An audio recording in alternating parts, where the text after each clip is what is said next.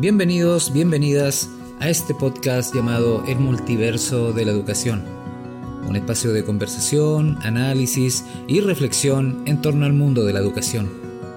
Mi nombre es Jonathan Bittersheim y junto a Mariela Ballesteros te invitamos a que seas parte de nuestra primera temporada.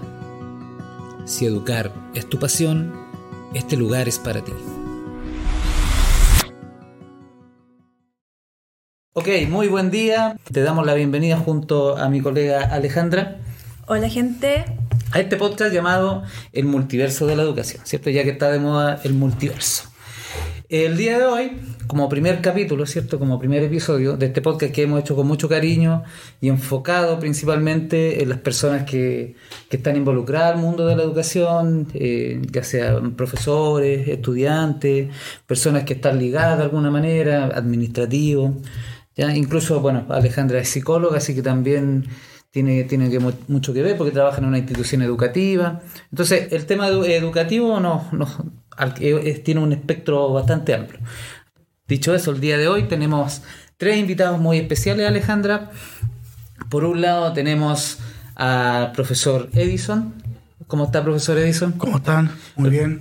Bueno, el profesor es profesor de matemática, eh, trabaja en distintas instituciones, eh, también tiene, cumple con algunos cargos bien importantes, así que es una, es una voz que, que tiene mucho, mucho que contarnos. Una eminencia, gente, una no, eminencia. Muchas gracias, Una muchas eminencia, así que gracias profesor por, por compartir con nosotros este momento. Y también tenemos a dos eh, víctimas, ¿cierto? De alguna manera de la, de la pandemia, dos jóvenes que, mm, que acaban de terminar su, su cuarto medio, ¿cierto? Y que vivieron esta etapa mm, de, de pandemia eh, con clases clase online. Bueno, ya vamos a conversar de todo eso. Les voy a, les voy a permitir para que se presenten ustedes mismos, muchachos. Hola, mi nombre es Catalina Enríquez, soy egresada del año 2023 y aquí voy a estar para dar mi opinión sobre el tema. Hola, yo soy Sebastián Bustamante, también egresado del mismo año y Bueno, eran compañeros ustedes, ¿no? Sí, somos compañeros. de curso. éramos Perfecto. No sé si la colega Alejandra también nos quiere decir algo. Bueno, al igual que ellos, también fue víctima del bando. Sí, también. Ah, ya. Pero usted está en la universidad. Eso sí. Pero ¿cómo es su relación con la educación? Usted que es psicóloga. Wow. eh, si bien en un inicio no tenía nada de esa línea, eh, me empezó a, a gustar en la universidad, curiosamente. Ver lo que es inclusión, ver eh, una nueva modalidad, cómo estudiar, cómo encontrar el equilibrio entre el estudio, la diversión sin colapsar. Muy bien. Bueno, está ligada sí o sí al, al- al tema educativo, ¿cierto? O sea, participa en una institución educativa y atiende a jóvenes en sus distintas dificultades. Bueno, el, como, como ya, ya, ya se deslumbró, el tema es cómo esta pandemia que, que nos pilló un poco como volando bajo, como se dice, y afectó, bueno, en todos los ámbitos, particularmente el mundo de la educación. Eh, ¿Cómo lo vive usted, profesor Edison? Bueno, principalmente Jonathan, Alejandra y nuestros invitados. eh, fue complejo, no, fue muy complejo porque en lo personal yo siento que eh, hacer pedagogía es primero un acto de comunicarse con las personas, en este caso con nuestros estudiantes. Eso como primera cosa. Pero comunicarse de manera presencial, porque para eso fuimos tan informados, eh, especialmente quien le habla, ¿ya? Eh, en el ámbito de la pedagogía, en forma presencial. Todo esto ambiente de las nuevas tecnologías, claro, no está en nuestro ADN eh, todavía, nos ha costado incorporarlo en, el diario, en el diario vivir de, de la educación. Por lo tanto, fue complejo porque se corta eso. Hay algunos que todavía hablan no educación post pandemia, educación en pandemia, porque la pandemia aún no ha terminado para el juicio del, del, del Ministerio de Salud y otras instancias, a pesar de que la Organización Mundial de la Salud la- ya la, la cortó, ¿me entiendes? Pero muchos todavía hablan de que todavía estamos en pandemia, ¿ya? Y por lo tanto eh, hemos tenido que adaptarnos y, efectuar una cierta normalidad. Y para, y para usted particularmente, ¿cómo fue eh, la adaptación, por ejemplo, al, al uso de las tecnologías como Zoom? Bueno, yo me adapté. Si lo que pasa es que yo me adapté y yo también eh, me, me- me preparé para todo eso. De hecho, en lo personal, eh, Jonathan, eh, yo me compré una, una tablet, una tablet que estaba provista de una pizarra virtual, que la conectaba, la sincronizaba con la... y Ah, lo, lo- perfecto. lo podía yo divulgar a, a los diferentes cursos que hacía clase.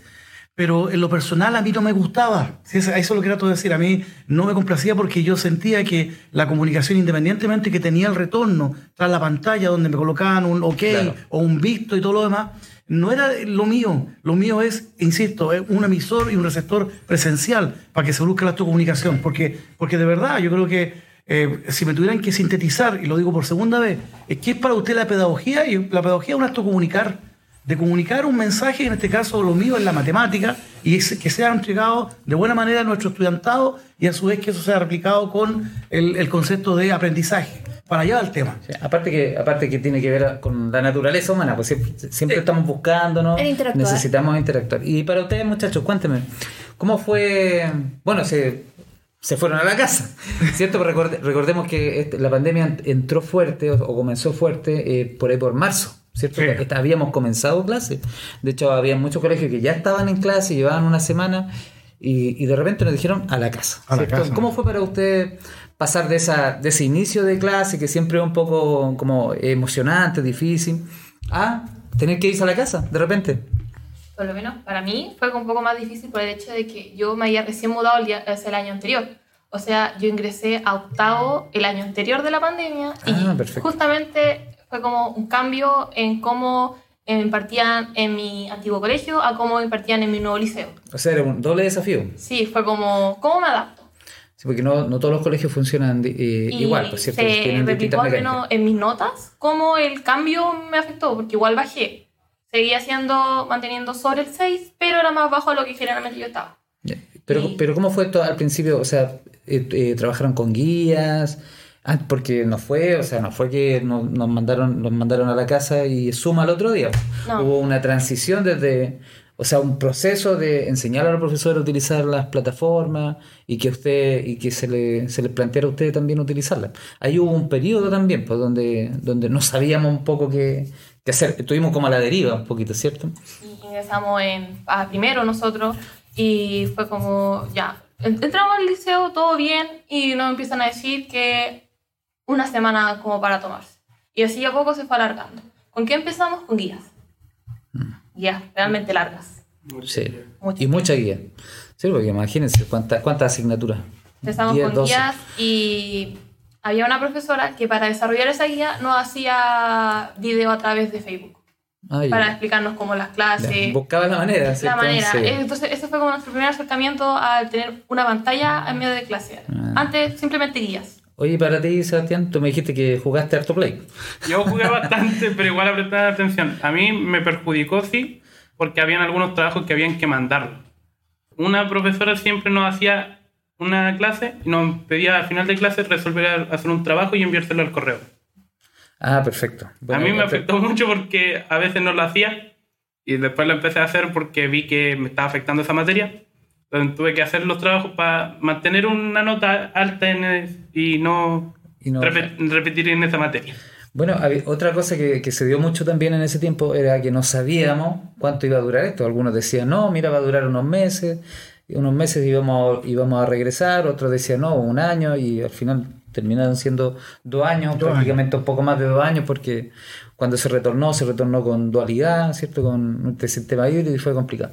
Ahora, desde el punto de vista de aprendizaje, profesor, ¿usted, ¿usted siente que hubo aprendizaje a través de las plataformas? Bueno, ¿Era, eh, era posible no? O porque mucho hay una crítica, ¿cierto? Al- a la clase, a, a estas clases online, ¿cierto? Bueno, el ministerio lo tiene ya estudiado eso en sus reportes eh, que hace eh, mensualmente y, y semestralmente y anualmente. Se produjo una brecha.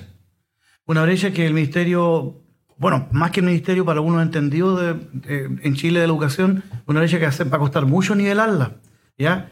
Eh, la brecha eh, es que justamente es, es dominado los cursos que estuvieron en pandemia y los cursos que no han estado en pandemia, que son los que se han incorporado ahora y antes de la pandemia. ¿ya? Eh, y esa brecha va a ser compleja, a pesar del enorme esfuerzo que hacemos los profesores a comienzo de cada año en lo que llamamos nivelación restitutiva o, o nivelación de saber en, eh, en las diferentes áreas, ¿ya? Pero aún así no se logra. O sea, lo que se perdió en pandemia va a ser difícil recuperarlo. O sea, usted, usted concluye que no hubo un aprendizaje significativo, por lo menos. Es que aún así hubo aprendizaje, pero aún así eh, lo- el tema de, la, de, lo- de los contenidos no se alcanzaron completamente a pasar. También. Y eso se llama eh, una baja cobertura curricular, que está estudiada eso a nivel de país.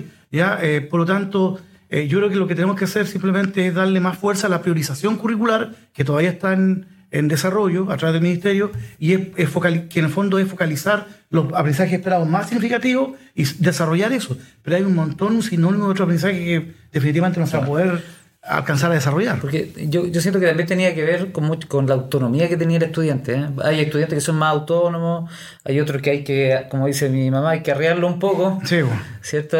Y también tenía mucho que ver la familia, o sea, cómo la familia se, se involucraba también en este proceso, porque había muchos alumnos que por ahí quedaban solos, entonces les costaba un poco, no eran tan autónomos. Bueno, y, y por ahí tuvo- hubo mucha dificultad, muchos alumnos que se conectaba, pero no estaba, ¿cierto? Para ustedes, ¿cómo, cómo fue, chiquillo? ¿Cómo ustedes aprendieron o no aprendieron? Dígame la verdad, Por mi parte, yo más o menos más o menos. en el ámbito, pero igual cuando me conectaba, a veces los profes me pedían ayuda a mí porque sabían que era más tecnológico en el ámbito. Entonces casi siempre los problemas que tenían los profesores o acudían a una persona que sabía, o lo habían ellos, o me preguntaban a mí. Pero ¿sentiste que no aprendiste tanto o aprendiste menos de lo que pudiste haber aprendido en, en, en aula? En la parte matemática. Matemáticas sobre todo. Sobre todo en matemática porque afectó mucho el... A nosotros nos pasó que había mucho cambio de profe. Ah, Otro factor. También, también. También una, una, es una problemática constante eso. ¿Y, ¿Y para ti cómo fue este proceso? ¿Tú te sentiste perjudicado en tu aprendizaje?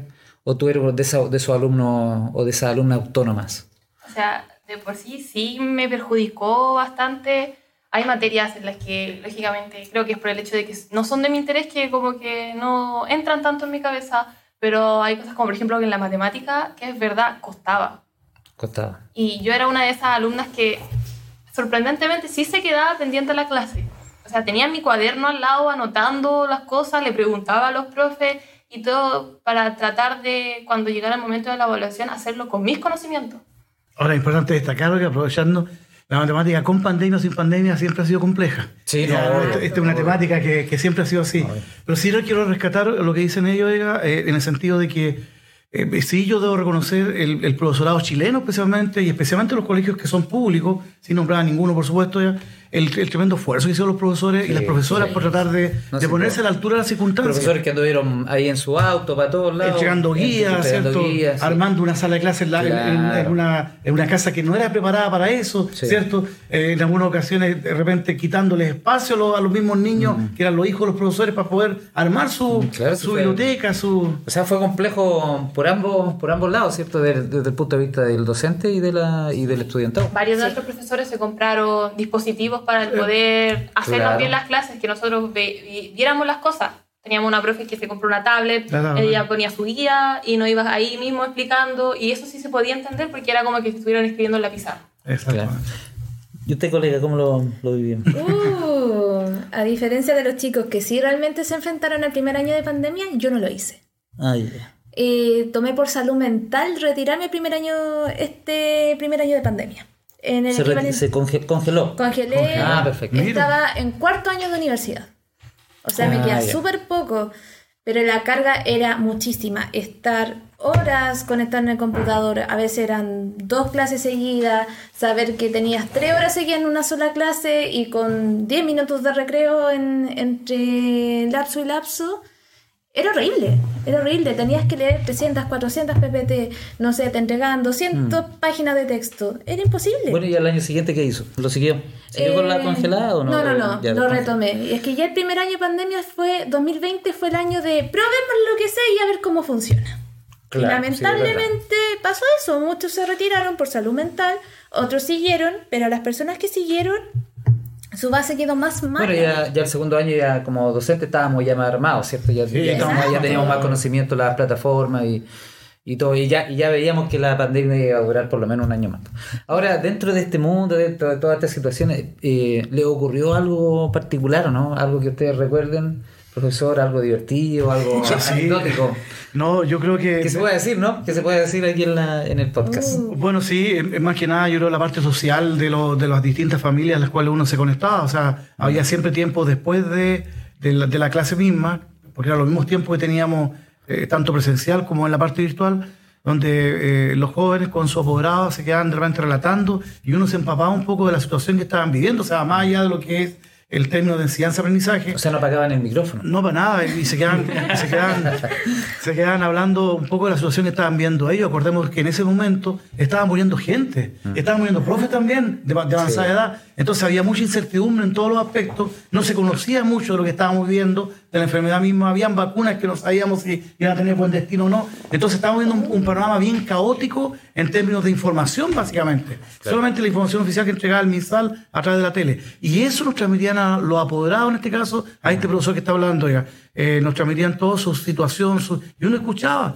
y trataba de, de- a través del micrófono también, oiga, de poder calmar y, y de alguna manera hacer contención, como lo haría la psicóloga, ¿cierto? Eh, en estos aspectos, oiga, eh, porque realmente notábamos que había mucha crisis, eh, tanto emocional como familiar, social, de todo. O sea, hubo, hubo muchas. Bueno, recordemos que lamentablemente falleció mucha gente. Sí. Muchos chilenos murieron, entonces. Seguramente más de alguna familia, de algún alumno se le afectó y, afectado, y se notó. Exactamente. Se notó. Ustedes, muchachos, ¿alguna anécdota, algo que recuerden del, de, su, de su aprendizaje en pandemia? ¿Alguna cámara que se haya quedado por ahí? Su ¿Algún audio? audio. ¿Alguien que se haya quedado pegado? O sea, ¿se- ¿te Mucho acuerdas cuando alguien se quedaba pegado? Ah, el con una cara chistosa. Esas anécdotas eran buenas, Y después hacían el meme. Y después hacían el meme con uno, ¿cierto? Mucho audio. Mucho audio. Sobre todo era chistoso el estar en la clase, pero como no estar en la clase, o sea, estar en la clase, pero en el grupo de WhatsApp. Ay, Lo que hacíamos bastante, estábamos con nuestra profesora de frente en el computador, ¿Ya? todos con los micrófonos, cámara apagada, Claro. por cualquier razón, y estar comentando la clase por el grupo de WhatsApp. Y salían unas cosas súper chistosas de ahí de repente. me imagino. Ahora me acordé de una. ¿Sí? Hay una también. Eh, bueno, un curso inferior, ¿cierto? Eh, de, de media. Eh, uno, habitualmente, lo- lo- los alumnos que participan en la clase presenciales son los mismos que se repetían en la parte virtual. Entonces, uno veía todas las pantallitas que estaban anotadas. Claro. ¿ya? Entonces, de repente uno, yo producía harto la comunicación igual. Eh, a ver, eh, por ejemplo, alumno Jorge, dígame qué está. Entonces, activaba la cámara y me contestaba. Claro. ¿cierto? Y así hacía. Pero también nombraba a los mismos que no participaban habitualmente en las clases presenciales y, lo- y no contestaban nada, pues. Hasta que una mamá se acercó y le prendió la cámara al joven en el mismo living que estaba ahí. Y me dijo, profe, aquí está, mire cómo está durmiendo su alumno. y durmiendo, pero Z, oiga, Z, Z. Así que eso me llamó la atención, que es una realidad que pasó. ¿ah? Sí. Eh, muchas veces se nos decía que alumnos están atentos a la, a la clase y en el fondo estaban continuando el sueño que, que habían Claro. perdido. oiga. Bueno, a mí, a mí particularmente me pasó, yo hacía clases también, era un, era un séptimo, octavo básico, y había una niña que se conectó, y, y yo les pedía, como era un curso pequeño, entonces yo les pedía que mantuviesen la cámara encendida, porque se podía en ese curso. El sí. curso grande ya es más complejo, pero con ese curso se podía. Entonces había una que está ya súper bien, aparecía en pantalla. Cuando de repente yo haciendo la clase, veo que la niña se empieza a alejar de la cámara, se ve una piscina, entonces, y se ve que ella va rodando, eh, rodeando la piscina, sube, sube como un trampolín y se lanza un pique. y se pierde, y de repente aparece al lado de la cámara así, con el pelo mojado así. Entonces, de vez en cuando, ella en la clase iba y se lanzaba un piquero, ¿cierto? Exacto, sí. Y yo lo encontré muy. y Yo, yo la, la verdad que me, me causó mucha, mucha risa. Era, era excelente alumna, o sea, de- yo por eso al final no, no le dije nada, pero sí me lo encontré muy, muy gracioso y todo. Y aprend- ponía atención y todo, pero ese día particularmente se tiraba piquero. A mí me recordaba el caso post pandemia, cuando ya pasó todo esto y volvimos quinto año universidad, 2022, era la única que prendía la cámara. Así que imagínate, profe por profesor, que te diga, ¿usted Alejandro? Sí, ya te reconocían, los demás eran caras desconocidas. Y, y era sorprendente que tuvieras como ese poder que, pucha, darte la lata de prender la cámara, pero que te reconocieran, hicieran la clase más amena y te reconocieran en físico. No, y hay un tema también, eh, claro, para el profesor era difícil después reconocerlo cuando volvimos a la presencialidad, no lo conocimos. Y más con la mascarilla, ¿no es cierto? La, masca- la otra. mascarilla que también las personas eran una persona con mascarilla y otra sin mascarilla. Claro, claro. ¿Cierto? Y nos costaba te reconocernos, o sea, así eras tú. Oiga, profesor, así era usted. Igual era por los cambios físicos que uno sufría. También, pues claro, pero a mí me pasó mucho que los alumnos me decían, profesor, no sabíamos que era así. La- eh, Yo tuve una- Teníamos la expectativa muy baja, profesor, me decían de, de broma. po. Broma, sí, por el tema. Yo tuve una, de las primeras, en las primeras clases eh, virtuales del primer año de pandemia, eh, me tocó también en un curso inferior de, de media, eh, una chica también se quedó al final de la clase, porque uno cortaba, se desconectaba, y el profesor, profesor, quiero seguir a hablar. y me comenta casi en lágrimas que ella no soportaba el tema de la mascarilla y en más me comenta alguna experiencia un poco más, más en la íntima, se puede decir, que cada vez que acompañaba a su mamá a la feria acá en la ciudad o, al centro comprar, ella era un pánico escénico, decía que parecía una película de terror. Entonces estaba pero completamente atacada. Entonces uno decía, qué lástima no poder tener a los profesionales de que, que estudian este tema que, que nos pueden apoyar, porque no tenían Claro. mucha herramienta. oiga. Sí. Bueno, después pude transmitirlo, ¿ah? y gracias a Dios, oiga, eh, ya salió, ya, ya prácticamente salió de, de, de enseñanza media y pudo superar este tema, pero tenía pánico a las personas con mascarilla y ella también le daba pánico usar la mascarilla. Sí. No, sí, fue un tema aparte también. po. No, más que aparte, fue como el boom para los psicólogos. Básicamente fue lo que catapultó, eh, como necesitamos más psicólogos para esto, esto y esto otro. Porque habitualmente lo que eran los ataques de ansiedad, los ataques de pánico, son los que más fue el boom de pandemia.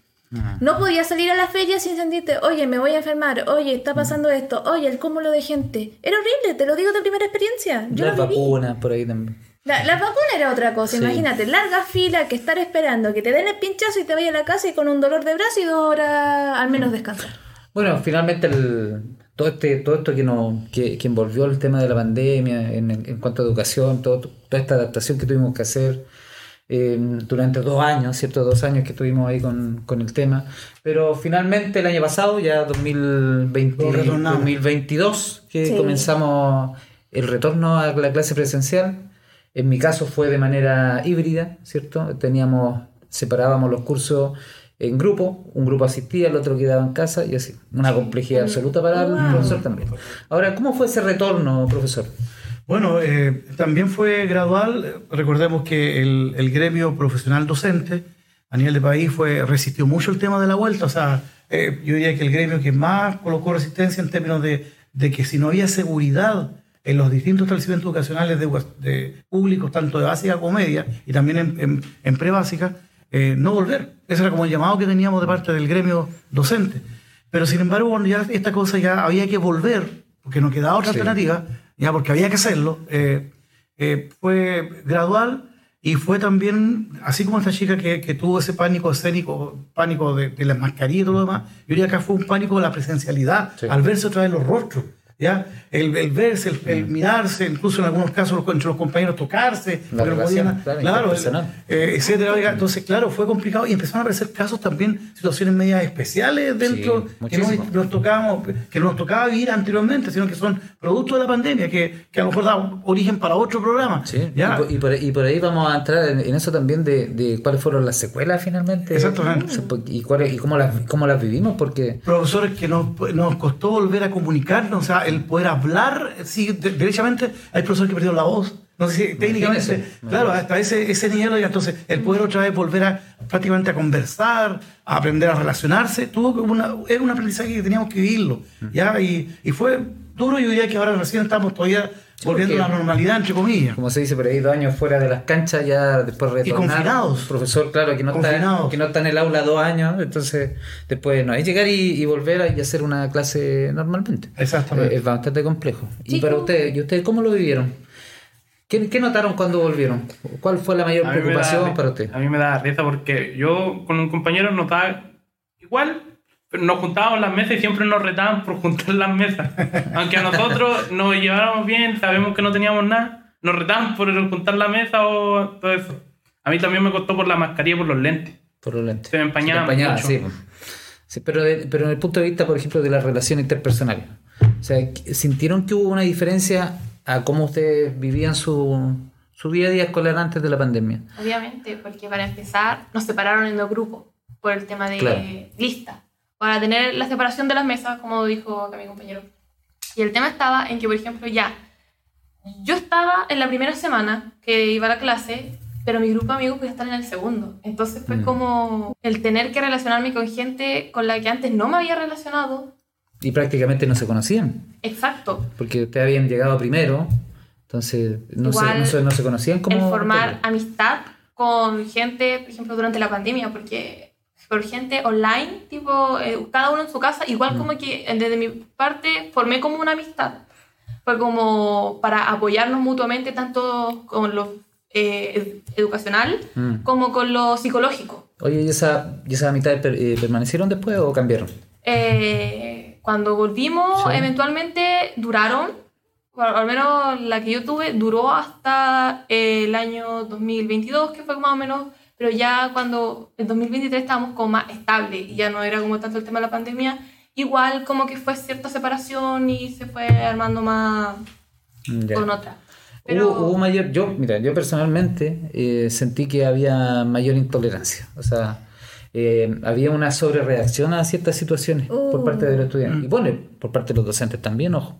También hubo una, un problema de, de estas relaciones interpersonales. Pero en los estudiantes particularmente, Sí. yo sentí que había un, un tema de intolerancia, de no manejo de algunas emociones. ¿Ustedes lo sintieron así? mm, lo que muchos no querían era quitarse la mascarilla. Pero más que el miedo de contagiarse, porque ya se podría decir que era medianamente seguro, era el que otros lo juzgaran. Se sentían como se, expuestos. se sentían, tenían mucho miedo de lo que los demás llegaran a pensar. Mm. Como que este tiempo de pandemia no, eh, nos dio como costar el relacionarnos después. Nos costó bastante. Fue como con la gente con la que podría decir que teníamos cierta relación más ya amistosa, fue como con ella tratar de apoyarnos, pero era como un rechazo al tratar de socializar. Claro, mucho miedo al, al que dirán, ¿cierto? Porque sí, pues uno se hacía una imagen de, un- de una persona por un- con la mascarilla, pero después uno lo veía sin mascarilla y era casi una persona, era otra persona. Hay, hay un fenómeno, yo diría, sociológico también in- interesante de analizar, eh, porque en realidad ya no tan solo afectó en el aula, sino también en la parte familiar, en la casa, en, la- en todo tipo de relaciones humanas. Hay que recordar que se corta esta línea y se nos dice, bueno, restringan en su casa, armen todo su hábitat ahí nada más, y eso pasó no solo a nivel de profesores, también a nivel de estudiantes y a nivel de sociedad, a nivel mundial. Entonces, claro, y, y- y de verdad yo siento que se sintió ese tema, ese cortar.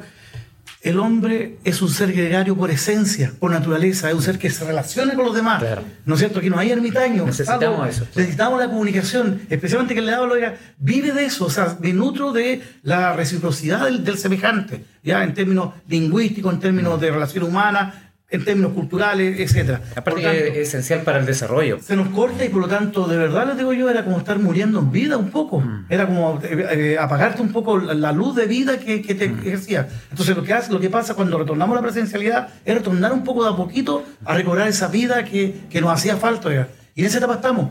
Pero repito, es- han, sucedieron, han sucedido y van a suceder fenómenos que antes no los vivíamos. En, en el, en el aula mismo, ¿cierto? Tanto con profe, con estudiantes, con estudiantes, con mismos profes, ¿ya? Claro. que- y con apoderados también, que antes no sucedían y que ahora están sucediendo, y yo diría que es producto efectivamente de tanto confinamiento y de la, y de la crisis que nos tocó vivir como pandemia. Pero llevémoslo ahora a la, a la familia. Momento de pandemia, tienen que todos sociabilizar. ¿Qué pasa? Habitualmente la rutina era así. El niño se iba al colegio, el adulto se iba a trabajar. Si había mascotas se queda en la casa y no pasa nada. 2019-2020 se encierran todos. Nunca Al- habían sociabilizado, además del desayuno y la once, con suerte. O los fines de semana. O los fines de semana. Ahora usted, por ejemplo, desde su, desde su área, ¿cierto? De psicología, ¿usted notó eh, que, que lo- los jóvenes particularmente salieron como eh, afectados por la, por la pandemia en, el, en, el- Mucho. en los aspectos? Yo me refiero en cuanto a crisis de pánico que yo vi mucho, crisis de angustia. Por mucho. Y hay muchas cosas que venían ya normalizadas antes de la pandemia, que la pandemia dijo, oye, tengo el momento eh, perfecto para que salga todo. Ahora en Chile pasó algo bien particular que se la pandemia se enganchó con el estallido social, ¿se acuerdan? Oh. O sea, ya veníamos con un tema de, de suspensión de clases en, en muchos casos, en algunas ciudades particularmente. Yo en ese tiempo estaba en Valparaíso, me acuerdo, y pasamos mucho sin clase porque había muchas protestas allá. Hay un descontento a nivel ¿cierto? claro, y de hecho eso se engancha directamente con la pandemia. Entonces, aparte de la pandemia, ya veníamos con un, un tema social, ¿cierto? De, de cuestionarnos también como sociedad. Finalmente yo siento que de poco lo- nos hemos ido como nivelando, ¿cierto? Sí. Y, y bueno, para, para terminar me gustaría eh, hacerle una pregunta a cada uno. Eh, ¿Qué cosas positivas quedaron y quizás qué, qué cosas negativas aún permanecen? Bueno, hay varias, yo creo que un poco a nivel de profesores, eh, eh, valorar un poco más lo que tenemos, el sentido de la vida, el sentido de comunicar, la posibilidad de relacionarse con los demás. Eh, también la posibilidad de, de meternos aún más de las tecnologías de la información, esto mismo que, que estamos viendo aquí en esta, en esta sala, ¿cierto? Con esta acústica tan bonita, tan especial. Eh, ya nos permitió meternos, o sea, porque lo hicimos por necesidad, pero encontramos que efectivamente produce su, su efecto, o sea, el, el- también el acto comunicar. Eh, y también este tema de, de poder de alguna manera eh, eh, decir de que la- nuestra vida es corta y estamos de paso en, eh, en nuestro existir y que la palabra muerte existe y, y es un acto natural, Claro. como dirían algunos. Y la pandemia lo colocó de relieve. Vimos morir también algunas personas, a nivel mundial murieron miles de personas, por lo tanto eh, se, nos, se nos hizo presente de que nosotros estamos aquí en la tierra por algo, ¿ya? Y que lo que estamos viviendo el día a día, ¿cierto? Tenemos que valorarlo cada vez más y hacer el bien, más que el mal, que eso es lo que le falta a la humanidad. Y a nosotros particularmente como docentes nos afectó el doble porque estamos permanentemente con un montón de estudiantes, entonces también fue, no digo que a los demás no le haya afectado, pero sí para nosotros particularmente fue, fue bien complejo. Exacto. Ustedes muchachos, eh, ¿sienten que hubo, a pesar de todo, de lo trágico que fue cierto la pandemia, ¿ustedes sienten que quedó algún aprendizaje, algo que algo positivo que podamos, que podamos decir que quedó de esta experiencia? Puede que después me corrijan, pero yo pienso que el hecho de estar en la pandemia eh, le abrió la oportunidad a la psicología. ¿A qué me refiero?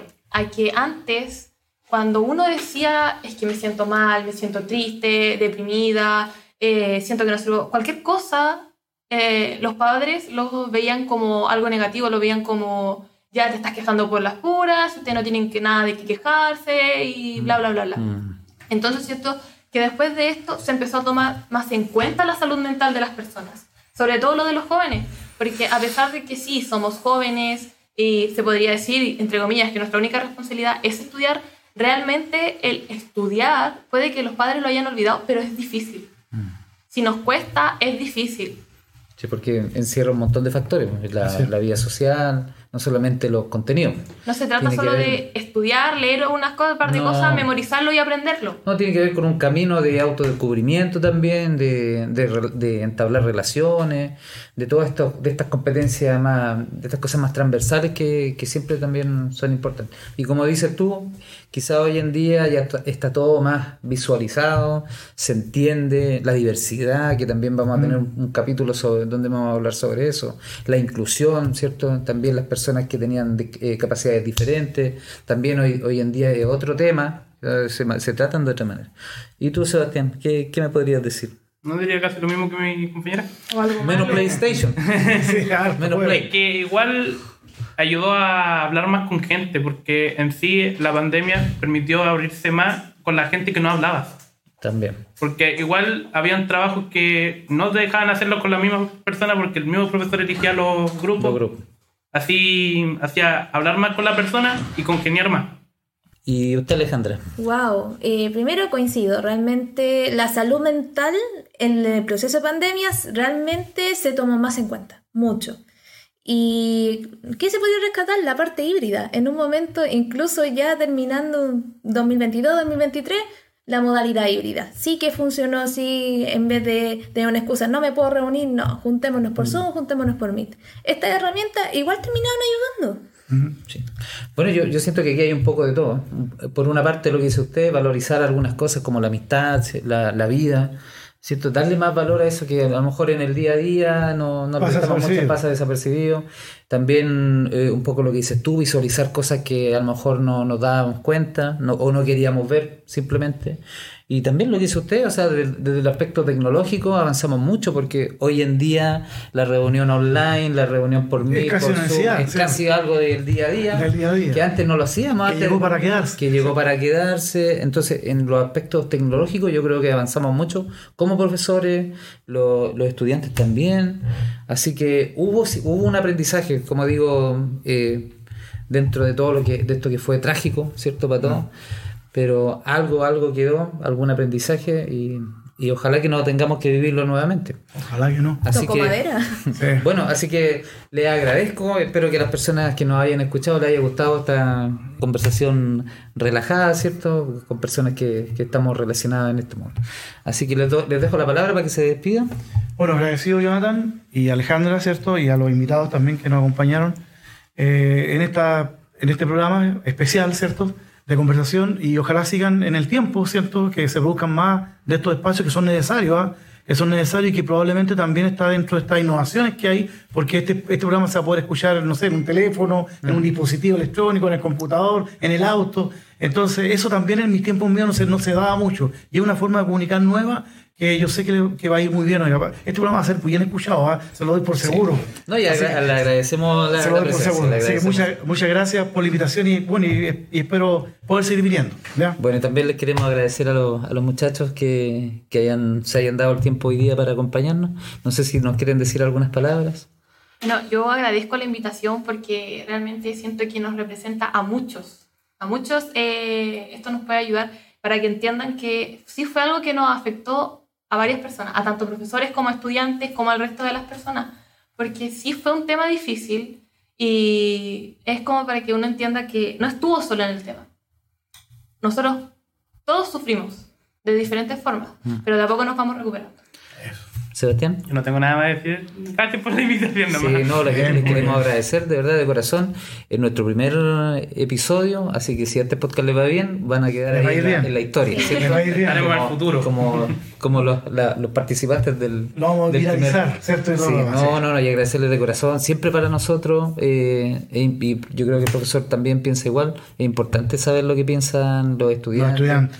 Sí, la, eh, es- siempre es, es- es muy valioso, es muy valioso.